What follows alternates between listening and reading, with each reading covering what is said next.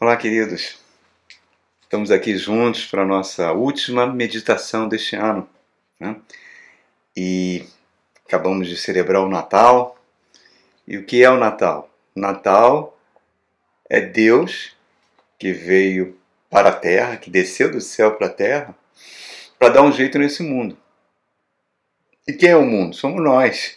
E como é que ele vai dar jeito em nós? Transformando-nos à imagem de seu filho. Por meio de quê? Por meio do Evangelho, que é o poder de Deus para todo aquele que crê. Então, quando a gente diz Feliz Natal, é como se a gente estivesse dizendo Feliz transformação em Jesus Cristo. Coisa linda, né, irmão? Então, eu queria trazer uma mensagem é, para essa última mensagem que nós estamos fazendo para esse ano, nos preparando para o ano que vem. E o título da mensagem para o ano que vem, né, para nos preparar para o ano que vem, seria qual seria o estilo de vida que nós devemos adotar para o próximo ano? Então eu quero convidar você para abrir a sua Bíblia. Nós vamos ler um trechinho um pouquinho longo, mas é muito linda, uma das coisas mais lindas das Escrituras Sagradas, que é o capítulo Gênesis, o capítulo 42 do livro de Gênesis, que fala sobre a história do encontro de José com seus irmãos.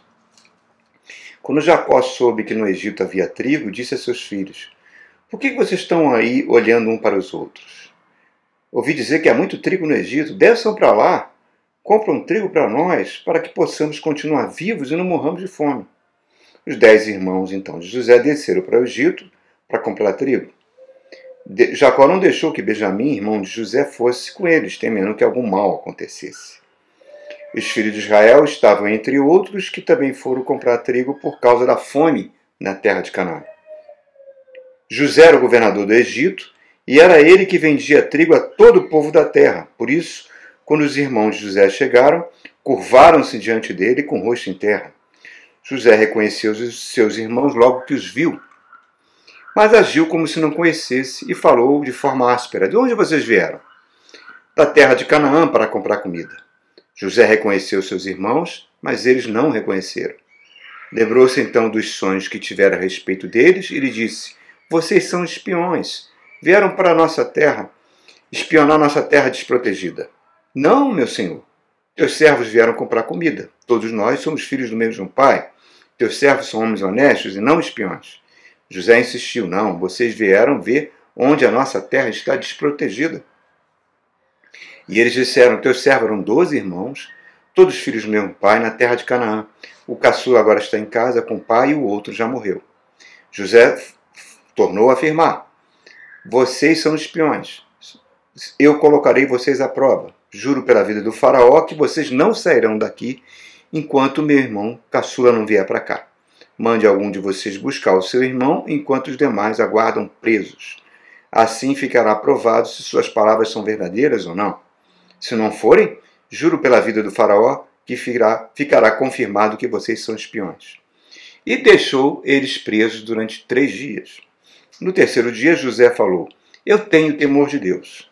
Se vocês querem salvar suas vidas, façam o seguinte: são homens honestos, então deixem seu, um dos seus irmãos aqui na prisão enquanto os demais voltam, levando trigo para matar a fome das suas famílias. Tragam, porém, o seu irmão caçula para que comprove as suas palavras e vocês não tenham que morrer. Só um parênteses aqui rapidinho. Quem ficou preso, enquanto os nove irmãos voltaram para a terra de Canaã, foi Simeão. Porque o mais velho dos irmãos, que era Rubens, ele, de uma forma ou de outra, no passado, tinha protegido a vida de José, né? não permitindo que os irmãos o matassem. Então Simeão acabou sendo ficando no lugar de Rubens enquanto os irmãos voltam. Eles se prontificaram a fazer isso e disseram uns aos outros: Certamente estamos sendo punidos pelo que fizemos ao nosso irmão. Vimos como ele estava angustiado quando nos implorava por sua vida, mas não lhe demos ouvidos, por isso nos sobreveio essa angústia. Rubens respondeu: Eu não disse que vocês não maltratassem o menino, mas vocês não quiseram me ouvir. Agora teremos que prestar contas do seu sangue. Vinte anos tinham se passado desde esse momento que Rubens está citando aqui. Eles, porém, não sabiam que José podia compreendê-los, pois ele lhe falava por meio de um intérprete. Nisso, José retirou-se e começou a chorar. E logo depois voltou e conversou de novo com eles. Então escolheu Simeão e mandou acorrentá-lo diante deles. Em seguida, José deu ordem para que enchesse de trigo suas bagagens, devolvesse a prata de cada um deles, colocando nas bagagens e lhe desse mantimentos para a viagem, e assim foi feito. Puseram a carga de trigo sobre seu jumento e partiram. No lugar onde pararam para pernoitar, um deles abriu a bagagem para pegar a forragem para o seu jumento e viu a prata na boca da bagagem e disse aos seus irmãos: Devolveram a minha prata, está aqui em minha bagagem. Tomados de pavor em seu coração e tremendo, disseram uns aos outros: O que é isto que Deus fez conosco? Nós estamos diante de umas histórias mais lindas das Escrituras Sagradas.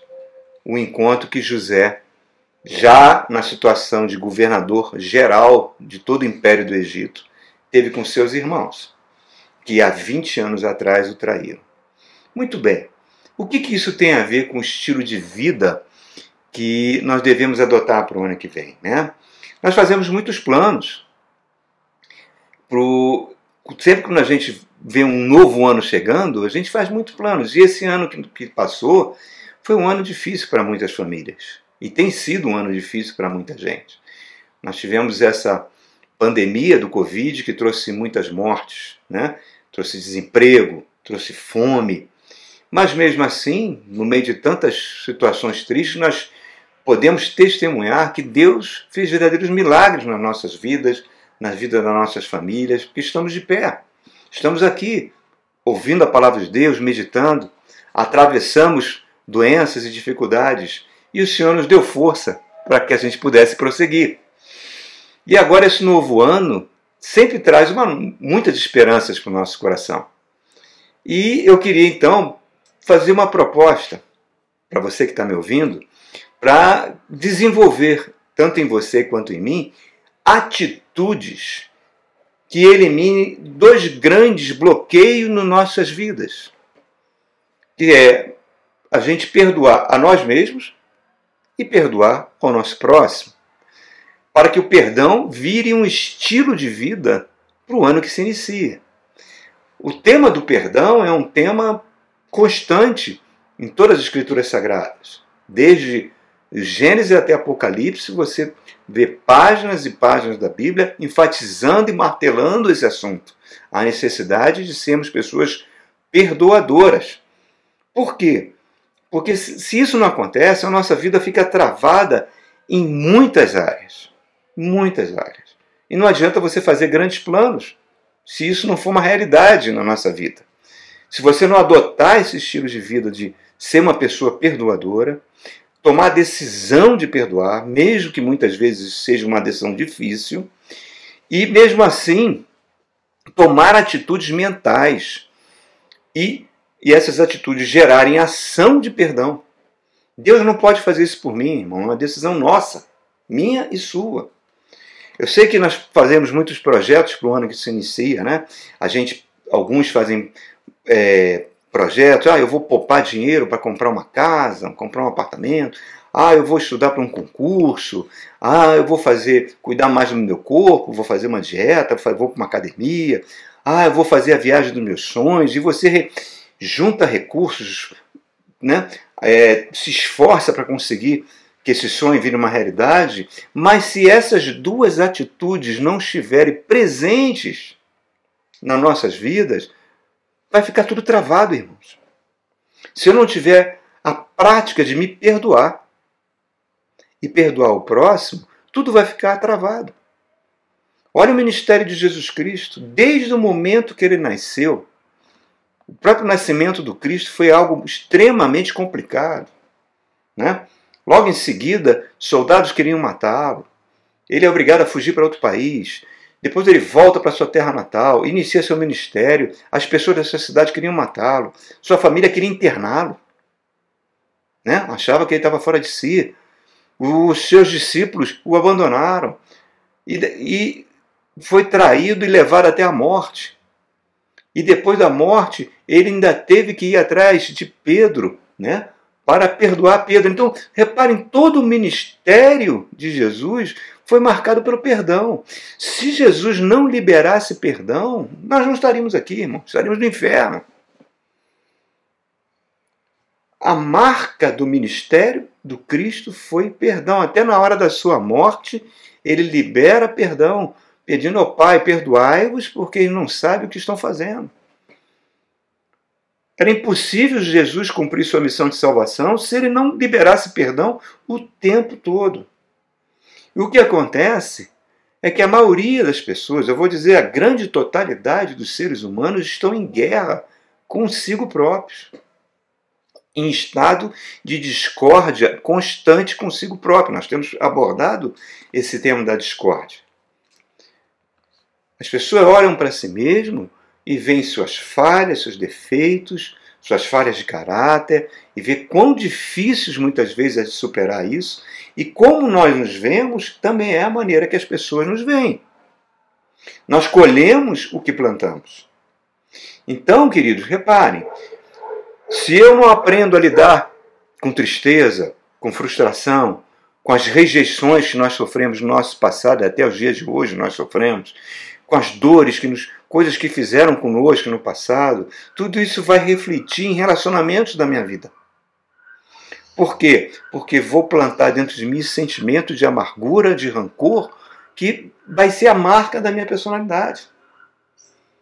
Nós estamos horrorizados, chocados com aquele crime bárbaro que aconteceu na véspera do Natal, daquela juíza no Rio de Janeiro, lá na Barra da Tijuca, o ex-marido assassiná-la facadas na frente das crianças, dos seus filhos. É um crime terrível. Essas crianças estão numa situação terrível, estão numa, numa extrema vulnerabilidade, como elas vão se desenvolver. A misericórdia de Deus tem que estar sobre elas, senão será muito difícil. Mas eu pergunto, foi publicada a foto do casamento dele, ele feliz, fazendo um discurso, ela bonita no vestido de noiva. Como que chega em 10 anos a esse ponto, irmãos? Como um casamento chega em 10 anos a esse ponto? Eu te garanto que foi amargura, ressentimentos que vão sendo guardados, que vão fazendo parte do, da nossa personalidade e que culmina em tragédias. Seria muito fácil nós nos aceitarmos como pessoas se não tivéssemos falhas de caráter, se não tivéssemos defeito, mas nós temos, todos nós temos. E quando a gente não se aceita, nós nos tornamos pessoas críticas, apáticas e assim por diante. Só que nós nos esquecemos que Deus nos aceita como nós somos. Que na cruz do Calvário todo o meu passado ficou ali. Que eu, aos olhos de Deus, não tenho mais nada a ver com aquilo que eu cometi no meu passado, ou como, quais foram as ações que eu cometi no passado, tanto que fizeram comigo, quanto que eu tenha feito com outras pessoas. Por quê? Porque eu sou uma nova criatura. A Bíblia diz que Deus olha para mim agora como filho amado. Por quê? Porque na cruz do Calvário o sangue de Cristo me purificou. Então, isso, além de ser uma coisa maravilhosa, muitas vezes nós esquecemos isso. E aí eu vou, vou agora abordar esse texto aqui que nós estamos falando. O texto começa com uma pergunta de Jacó, o patriarca, para os seus dez filhos. Né? E ele faz uma pergunta, repare, ele é um homem idoso, mas ele está sintonizado com o que estava acontecendo na sua época. Ele falou: olha, gente, e a pergunta, logo no verso 1, ele usa uma palavra em hebraico que chama-se lamatritaú. Lamatritaú significa: Ei, vocês dez aí, vocês já são homens feitos, vocês já são chefes de família. Será que vocês não estão percebendo que vocês vão morrer, que as suas famílias vão morrer de fome aqui em Canaã?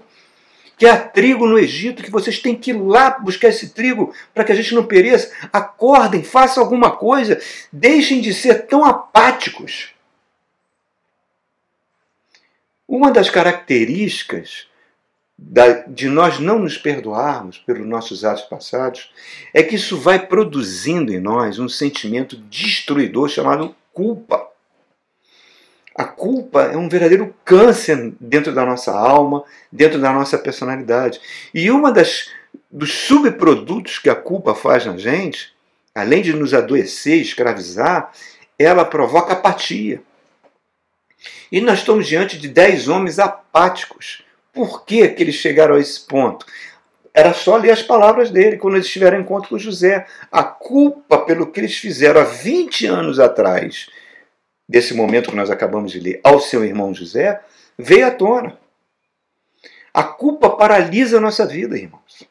E esses homens foram paralisados. Eles entraram num estado de letargia espiritual após esse ato vil de traição, de tentarem matar o seu irmão e depois venderam ele como escravo. Só para a gente fazer uma recordação do contexto da história de José, que talvez seja conhecido de vocês. Nós temos o patriarca Jacó, que se apaixona por uma mulher chamada Raquel, mas o pai de Raquel obriga ele a casar com a irmã mais velha, chamada Lia, que era muito fértil.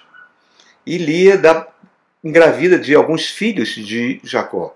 Depois Lia oferece a sua própria é, ama ou empregada, no qual ele tem relações, o, polite, o, a poligamia era comum naquela época, e ele tem filhos com essa mulher que trabalhava para Lia.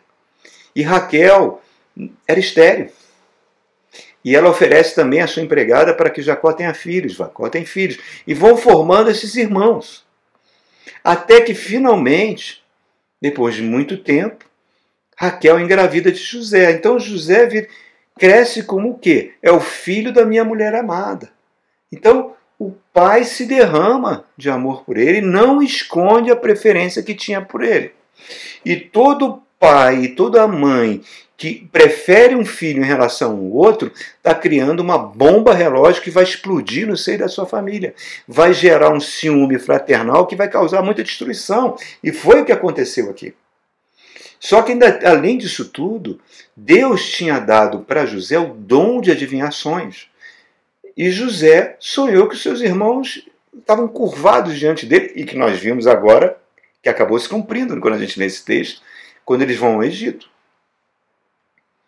Os irmãos, ouvindo isso de José, que era um jovem adolescente, ficam com ódio dele, um ódio mortal, e de forma fria resolvem matá-lo na hora que José vai visitá-los, eles agarram José, jogam José dentro de um poço e se preparam para matá-lo de forma fria e bárbara. Se não fosse a interferência de Rubem, o irmão mais velho, que não permite que eles façam isso, mas mesmo assim passa uma caravana de ismaelitas, ele pegam a José, seu irmão mais novo, e vendem José para essa caravana. José então é vendido como escravo, vai para o Egito, fica anos na casa de um general, como escravo, depois sofre uma calúnia da esposa desse general, vai cair na prisão e fica anos na prisão. 20 anos se passam, irmãos, até o momento que Deus o retira da prisão e ele vai ser colocado numa situação de poder imenso como o segundo homem mais poderoso do império mais poderoso da terra, o império do Egito na época. E agora estão tendo esse encontro desses irmãos com José. O interessante é que a Bíblia não narra nada sobre a vida desses irmãos. Por quê? Porque não fizeram nada de importante. Só tem uma passagem de Judá, um dos irmãos, com uma mulher chamada Tamar, no qual vai gerar um filho chamado Perez, que vai ser o tataravô do rei Davi. Mas fora isso, esses irmãos não fizeram nada. Então fica marcada na vida desses irmãos uma apatia, causada por uma culpa pela maldade que eles fizeram. A culpa ela tem esse poder de criar uma cova espiritual na nossa alma. Eles venderam o seu, seu irmão como escravo, mas no fundo quem perdeu a liberdade da vida foram eles. Eles se tornaram escravos da maldade que eles fizeram, da culpa que eles sentiram. Tiveram que mentir para o pai que, que José tinha morrido. E eles vão vivendo de forma atormentados por esse arrependimento, levando uma vida assombrada e uma vida apática. Até que chega esse momento que Jacó fala: Ei, vai todo mundo morrer aqui? Vocês não vão fazer nada? Vão continuar nessa apatia?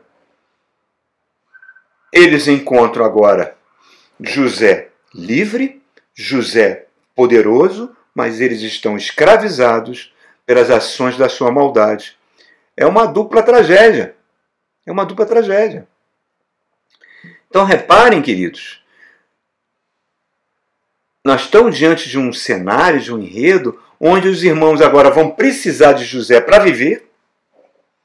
Né? Eles estão com fome, só José detém o trigo que pode alimentá-los.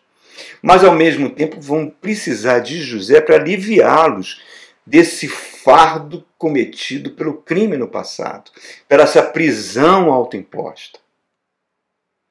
Isso muitas vezes acontece nas nossas vidas, irmãos. Muitas vezes a gente não se perdoa por algumas coisas que aconteceram conosco. Coisas até que fizeram conosco. A gente vai guardando ressentimento, a gente vai guardando é, sentimentos de amargura, é de culpa, e isso vai nos destruindo, nos consumindo e esquecemos a nossa identidade em Cristo Jesus, que na cruz do Calvário todos os nossos pecados foram perdoados. Deus não nos olha dessa forma. E o interessante aqui, voltando para a história, que José, de forma meticulosa, de forma gradual, vai expondo os irmãos ao crime que eles fizeram trazendo à memória o que eles fizeram, desconfiando dos irmãos, chama eles de espiões, prende um, primeiro prende todo mundo durante três dias, depois ele deixa Simeão preso, manda eles trazerem o irmão mais novo, que ele queria verificar se eles iam tratar bem o irmão mais novo, porque o irmão mais novo era irmão da mesma mãe, era, era filho de Raquel. É o único irmão do mesmo pai da mesma mãe que José tinha. Era Benjamim, que quando Raquel, Raquel engravida e depois dá luz a Benjamim, ela morre no parto. Então ele queria ver esse irmão, queria que eles trouxessem. E o pai não queria liberar o irmão. Com medo, já tinha perdido José, não queria perder Benjamim. Então, Judá diz ao pai: Olha, eu vou morrer no lugar de Benjamim caso alguma coisa aconteça com ele. Reparem como toda essa trama né, de 20 anos de, de culpas vai jogando na mente desses irmãos verdadeiras tragédias que eles vão criando porões nas suas mentes que destroem nosso ser, que destrói o ser de qualquer pessoa. E a gente precisa desesperadamente nos perdoarmos e perdoar o próximo. Eles estavam aquele ato covarde precisava ser liberado perdão. Então o perdão funciona assim, irmãos é um processo de libertação de celas mentais. Muitas vezes nós entramos num estado de autoexílio. Nós precisamos assumir nossos pecados e diante de Deus clamar perdão e nós vamos receber o perdão. Por quê? Porque Jesus Cristo na cruz do Calvário, Deus nos perdoou. Então Deus funciona tanto nessa história aqui, como na sua vida e na minha, parece que ele é um diretor de cinema. Ele trabalha nos bastidores da nossa história. É, é como se ele chegasse para nós: olha, o Wagner, você tem aí um dente que precisa ser tratado. Não adianta você botar curativozinho. É um tratamento de canal. Você precisa de várias sessões para tratar o canal, porque é assim que funciona muitas vezes a culpa na gente nós precisamos passar muitas vezes por um processo que é doloroso, porque precisa ser trazido à tona para ser curado. Né? Nós varremos debaixo dos porões, dos tapetes da nossa mente, né? a gente não quer se lembrar disso, mas para que a gente possa tanto pedir perdão, como receber perdão. Aqui no caso, eles estão diante da praga do ciúme fraterno. Então a cura tem que vir dos próprios irmãos nesse caso. Então Deus coloca às vezes peças no lugar, Deus alinha uma cadeia de inventos para que para que a gente receba e peça perdão. Esses irmãos tinham que se perdoar. Por quê? Porque eles seriam os futuros patriarcas da nação de Israel. Que Deus estava formando para que um dia o seu filho nascesse. Israel só existe porque a criança precisava nascer. E essa criança era Emmanuel, o nosso Senhor Jesus Cristo. Reparem, e quanto a nós? Nós estamos, numa situação, nós estamos numa situação privilegiada em relação a esses personagens aqui, porque agora nós pertencemos a Jesus, só que a gente se esquece disso. Esquecemos que somos filhos amados. Reparem, Pedro declarou fidelidade a Jesus. Senhor, não vou te abandonar, vou puxar a espada, vou cortar a orelha de quem vier, não te dá, não te deixe. Jesus falou: você vai me abandonar, você vai negar que me conhece. Pedro diz que não, insiste e acaba negando Jesus e fica num astral baixíssimo. E quase, isso acho que ele só não se enforcou de tanto remorso como Judas fez, porque Jesus, depois da ressurreição, foi ao encontro dele durante três vezes perguntou a Pedro se ele amava para poder restaurá-lo. Se você reparar, os discípulos de Jesus, todos tinham perfis muito difíceis. Eram pessoas grosseiras, violentas, filhos do trovão. Um era Zelote, que era um grupo terrorista na época, que vai se levantar contra Roma. Tinha Maria Madalena, que era uma prostituta. Se você olhasse o currículo, acho que o único currículo que você achar muito bom era o currículo de Judas, que era inteligente, que era letrado. Olha a ironia. E Jesus amava aquelas pessoas rejeitadas pela sociedade. Deus ama os rejeitados. Deus nos ama. Lá em 1 Coríntios, capítulo 1, diz, o apóstolo Paulo faz uma declaração linda: que Deus não escolheu os sábios, Deus não escolheu os poderosos, nem os de nobre nascimento. Pelo contrário, Deus escolheu aqueles humildes, os desprezados, os que nada são, para reduzir a nada aqueles que são. É assim que Deus trabalha, querido. Deus tem amor por nós. E, e a grande verdade bíblica é Jesus falando: permaneçam em mim. Eu sou a verdade, eu sou a videira verdadeira e vocês são os ramos. Sem mim, vocês não podem fazer nada. Então, se nós estamos em Cristo, é a hora de agora, 2021, a gente adotar esse estilo de vida para que a gente tenha uma vida saudável. O apóstolo Paulo tem um momento que ele pede uma libertação e Jesus fala para ele: O meu poder se opera na sua fraqueza. Então, quanto mais fracos e dependentes de Deus nós sentimos, mais o poder de Deus vai operar em nós. Irmãos. Isso é lindo demais. Deus não nos julga por, pelo que nós fazemos ou que fizemos no passado, porque tudo isso ficou na cruz do Calvário. Como Deus nos vê, está lá em Romanos capítulo 8. Os que de antemão predestinou, a esses chamou. Os que chamou, a esses justificou. E aos que justificou, a esses glorificou. Deus já olha para mim e para você com um corpo de glória, coisa que só vai acontecer quando Jesus voltou. Mas por quê? Porque Deus o passado, o presente e o futuro, para ele é a mesma coisa, ele se move na eternidade. Agora, nós precisamos de cura. Porque se nós não liberamos perdão, a gente não recebe nada de Deus. Jesus falou: se você vai entregar uma oferta e se lembrar que tem algo contra o seu irmão, deixe a oferta no altar e se reconcilie. Para que Pai perdoe as suas ofensas. Então, o perdão é fundamental.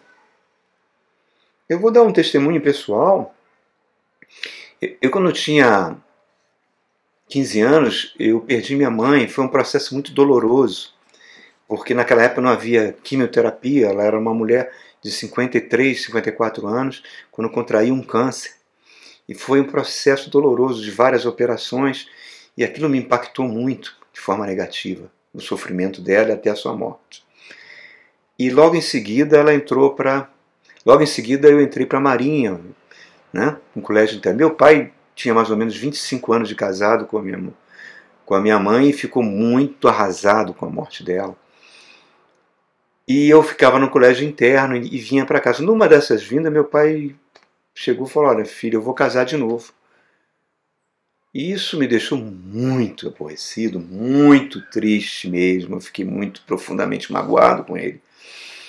E em seis meses depois da morte da minha mãe, ele estava casado e, e eu vinha lá do Colégio Naval em Angra dos Reis para a minha casa e encontrava uma outra mulher lá em casa, não minha mãe. E isso gerou uma revolta do meu coração e que me acompanhou até a, a vida adulta. Afetou meus relacionamentos, me tornou uma pessoa difícil, revoltada e afetou tudo, tudo nos meus relacionamentos. E quanto mais eu batalhava para mudar, para não ser daquele jeito, pior ficava. Né? Era frustração. Até que o um dia, já casado, muitos anos, já pai das minhas filhas, eu tive um encontro com Cristo. E a partir daí começou um processo de Cristo mostrar o seu poder na minha vida. E, e eu fui enxergando com outros olhos que aquela senhora que casou com meu pai, hoje é uma senhora, meu pai já partiu, nós somos amigos, né? como ela foi fundamental para a sobrevivência do meu pai. E na época eu ouvia frases de, de pessoas da família, meus primos, ah, o teu pai devia ter. Ela devia ter sido amante do seu pai quando sua mãe era viva e eu ficava revoltado com aquilo, pela possibilidade de ter acontecido. E Deus foi me tratando disso e eu fui enxergando que foi fundamental ele ter casado com ela, porque os filhos todos vazaram, cada um foi cumprir sua vida e ficou sozinho. E ficou casado com ela 35 anos até a morte dele. E ela cuidou dele com muito amor e carinho. Se ele fez, conheceu ela durante a, a, o período que minha mãe era viva, isso para mim não tem a menor importância se é verdade ou não, porque eu, não, eu, eu liberei esse perdão total para ele. E isso é uma coisa que ele vai responder perante Deus, se for o caso, se for o caso, nem sei se é. Mas eu estou querendo mostrar a você que aquilo para mim gerou uma cura. E é, foi fundamental, eu tive que liberar perdão tanto para ele quanto para mim.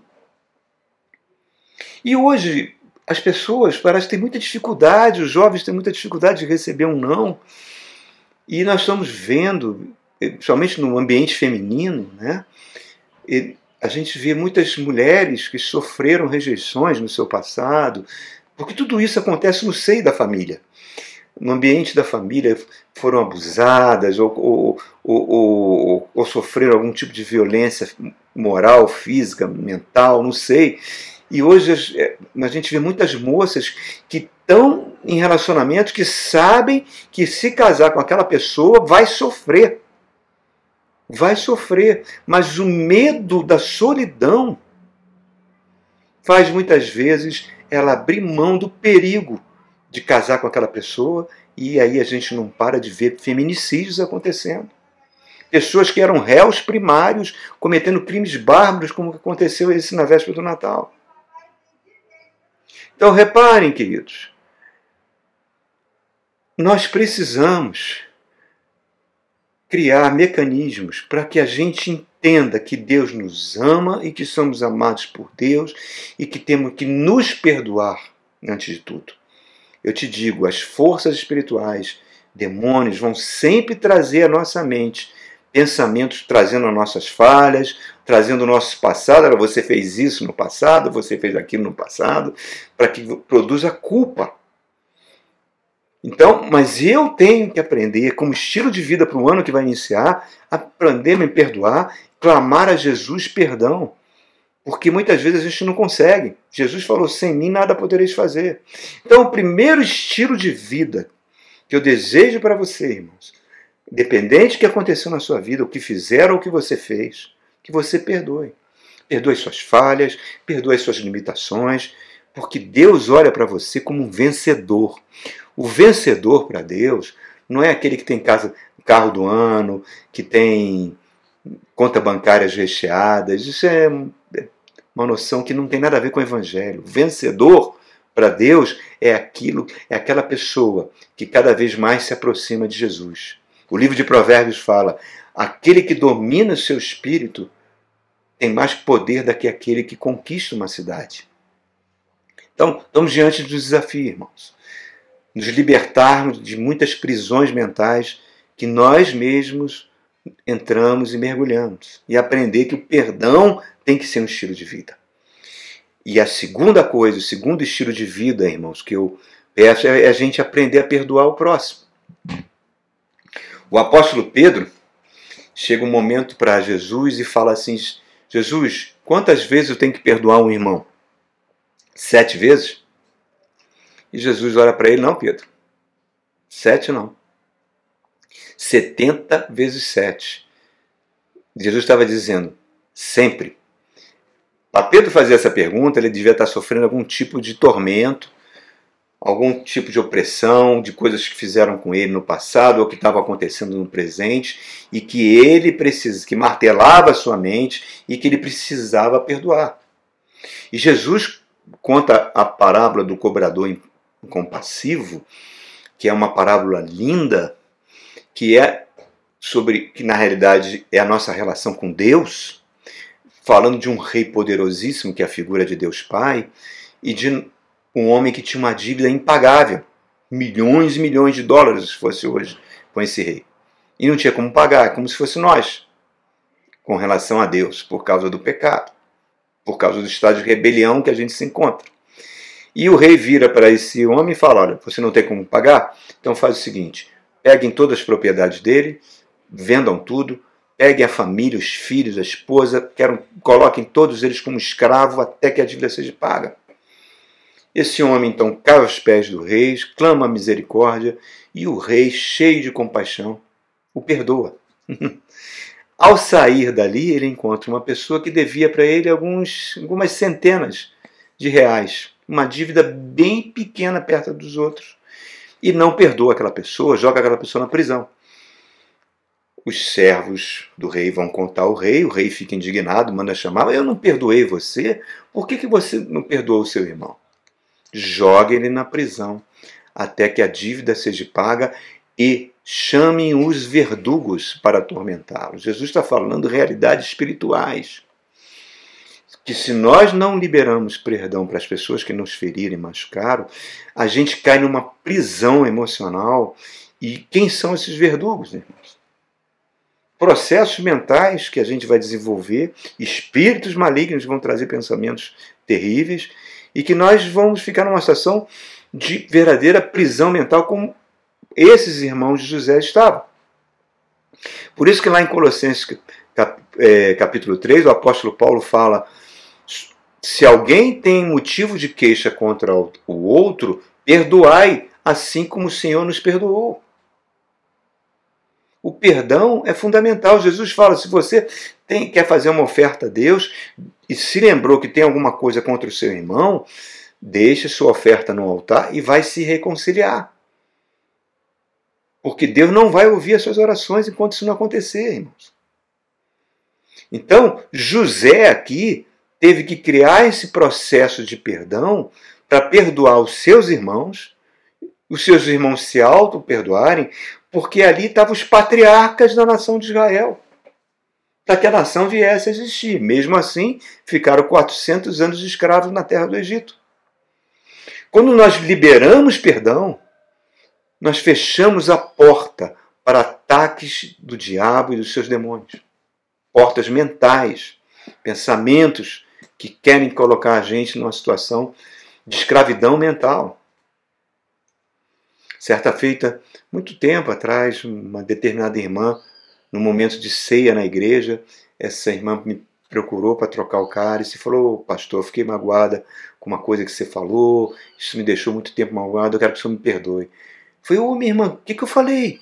Ela falou, ela falou, ah, nem me lembro direito, mas me perdoe por eu ter sentido isso. Eu falei, ô oh, minha irmã, eu claro que eu perdoo, e eu também peço perdão. Não vamos acumular raiva, não vamos acumular amargura nos nossos corações. Muito obrigado por você ter vindo aqui falar isso. Que a gente faça disso uma rotina. Por quê? Por detrás disso tudo, irmãos, tem algo mais sutil que a gente se recusa a confessar. Muitas vezes a gente não quer perdoar a Deus.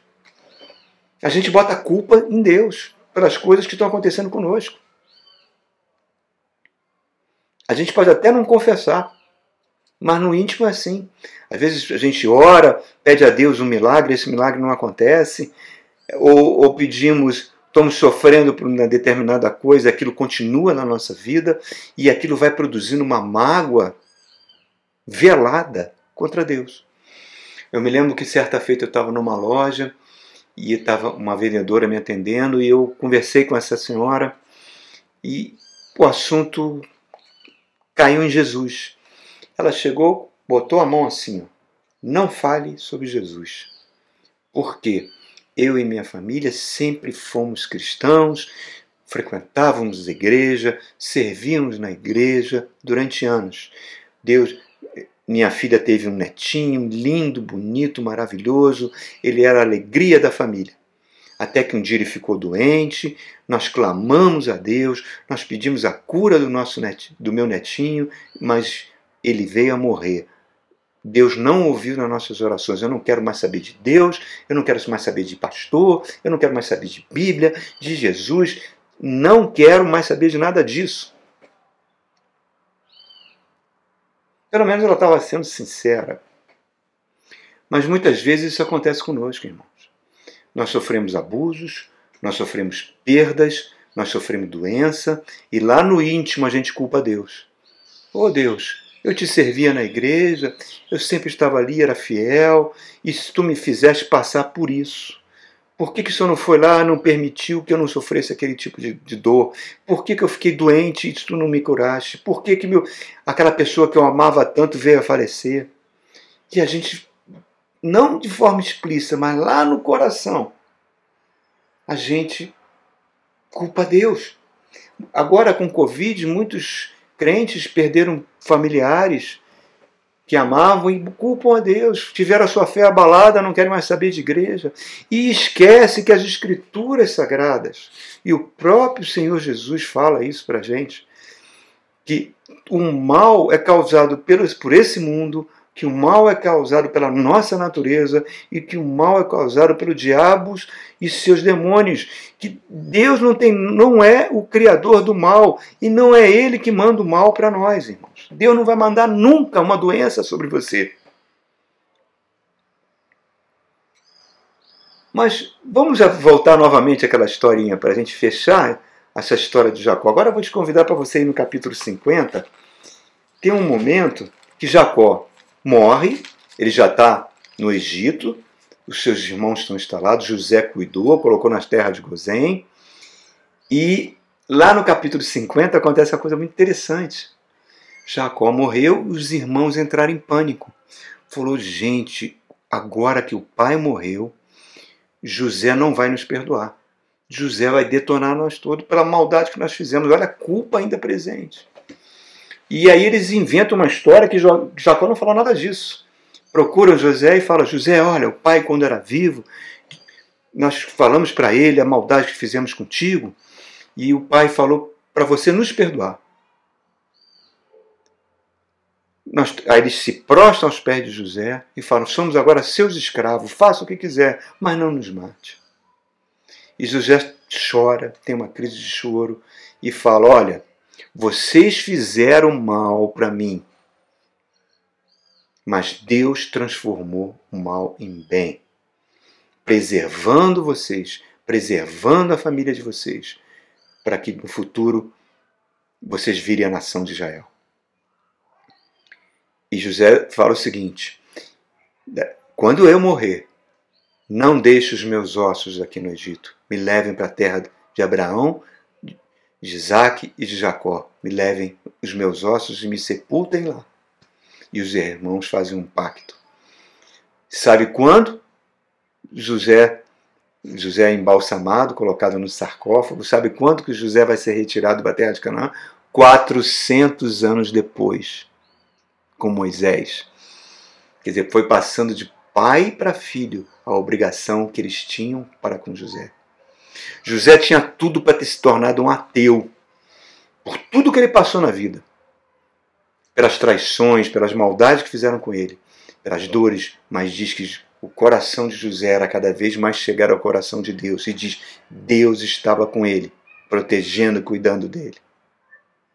Então, queridos, os melhores anos da vida dele foram desperdiçados pela maldade dos irmãos. Ele tinha agora o poder de matá-los. Mas ele fala: por acaso eu sou Deus na vida de vocês? Não compete a mim fazer isso. Por mim, vocês já estão todos liberados. Tem mais nada no meu coração. Perdoei. Saiam dessa prisão. Ora, irmãos, tem um salmo, que é o Salmo 73, que é o Salmo de Asaf, que tem uns salmos tão bonitos na Bíblia. Asaf, segundo a tradição rabínica, ele era um levita que servia no templo, era pobre, mas servia a Deus e parece que ele tinha um filho doente. e que pediu a Deus a cura desse filho, mas essa cura não aconteceu. E ele começou a nutrir uns sentimentos de mágoas contra Deus, porque ele olhava pessoas que não estavam nem aí para Deus, que não queriam saber de Deus, e essas pessoas eram cada vez mais prósperas, os filhos não ficavam nem resfriados, e ele achou isso injusto. Ele servindo a Deus, tendo uma família passando por pobreza, passando por necessidade, com um filho doente. E ele fica revoltado contra Deus, e um dia ele entra dentro do templo, abre seu coração, e Deus lhe dá uma revelação. E fala: a prosperidade que essas pessoas têm é inútil. Porque se eles não se voltarem para mim, o que vai sobrar para eles durante a eternidade é o inferno. Por toda a eternidade. E ele agradece a Deus. Amados, o demônio ele lança pensamentos malignos para que a gente fique com inveja, para que nosso homem interior fique mais fraco. Mas Deus quer que você coloque os teus olhos nas coisas, não nas coisas que você está vendo, naquilo que é invisível, porque aquilo que é invisível é onde se baseia a nossa fé. Temos que aprender a enxergar no invisível. E liberar perdão, porque quando a gente libera o perdão, a gente anula o poder do diabo, diabólico da inveja e, li, e libera perdão para as pessoas e protege a nossa mente. E vai ter a clara certeza que Deus não é culpado disso.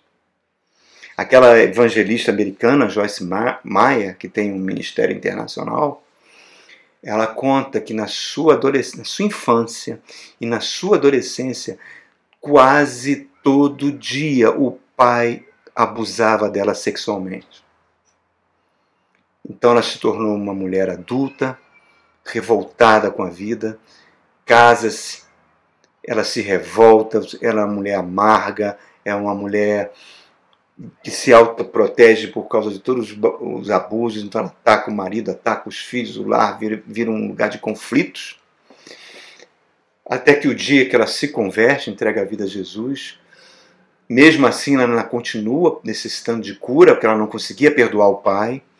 Até que um dia o Espírito Santo coloca: olha, você tem que perdoar seu pai. Você tem que perdoar ele, senão tua vida vai ficar toda travancada. Eu tenho um ministério para você, mas você tem que perdoar. E ela não resistindo, até que um dia ela clama a Deus e Deus lhe dá o poder para que ela perdoe seu pai. Ela procura o pai. O pai já estava idoso. Libera perdão. E não só isso, o Espírito Santo ordena que ela fale de Jesus para ele. Ela fala de Jesus para ele, o pai aceita Jesus. Pouco tempo depois ele desce as águas do batismo e pouco depois ele morre. Aí o ministério dela deslancha, ela se torna uma pregadora internacional, seu casamento tem cura. Amados, a igreja do Senhor Jesus na terra está cheio de crentes que receberam profecias. Olha, você, Deus está me falando que você vai ser curado, Deus está me falando que você vai casar, Deus está me falando que você vai ter esse emprego. E a pessoa não foi curada, a pessoa não, não casou, a pessoa não teve filho, a pessoa não recebeu emprego. Por quê? Porque Deus não falou. Aquela pessoa era um falso profeta, ou porque gostava da pessoa, queria falar algo agradável, ou porque foi leviano, ou que foi usado pelo próprio diabo para falar coisas que não existiam. Em suma, elas trocam de mal com Deus, culpam a Deus. Então a igreja hoje é cheia de crentes que não acreditam mais no amor de Deus. E Tiago fala lá no capítulo 1 que é bom passarmos por tribulação, porque a tribulação vai produzir perseverança. A nossa fé vai se tornar fortalecida, vamos nos tornar pessoas maduras e obedientes, que vamos aprender cada vez mais a receber de Deus tudo aquilo que nós precisamos. Muitas vezes a tribulação é como se a gente tivesse em carne viva no momento da dor e vai buscar a Deus. Certa feita, uma irmã que eu ministrava pela manhã ensinos bíblicos, ela era assídua nessas ministrações de ensino. O filho dela foi assassinado num assalto, filho único. E ela falou: Pastor, se eu não tivesse Jesus no coração, não tivesse aprendido a palavra, ou eu teria cometido suicídio, tamanha dor que eu senti, ou então teria contratado uns pistoleiros para matarem esse cara que matou meu filho. Mas hoje eu consigo liberar perdão e pedir que Deus tenha misericórdia da vida desse homem que fez isso com meu filho. Teve pessoas na minha família que passaram por câncer e que buscaram durante o tratamento de quimioterapia, buscaram Deus de tal forma que se tornaram íntimas de Deus e puderam superar tudo isso. Porque entende, Deus não é o autor do mal, e sim da vida. E que o Espírito Santo aproveita todas essas coisas para desenvolver o processo de santificação, para que a gente se torne mais tolerante, mais manso, mais compreensivo. Em outras palavras, que a gente se pareça mais com Jesus. Então são esses os planos que Deus tem para nós, irmãos. Lá em Jeremias 29, ele fala: Eu sei os planos que eu tenho para vocês, planos de paz e prosperidade para dar o fim que vocês querem. Então, tá aí. 2021 chegando. Ano novo chegando. Como a gente recebe esse ano? Com o melhor estilo de vida possível. Qual? O perdão sendo uma realidade na nossa vida perdoando a nós próprios, coisas que fizemos no passado ou que fizeram conosco, perdoando pessoas que nos machucaram, perdoando pessoas que ainda vão nos machucar. Porque o perdão, perdão é o melhor estilo de vida para nós. É isso, queridos. É isso é a mensagem que eu queria deixar para você para o ano que está chegando. Que Deus abençoe ricamente a sua vida. Amém?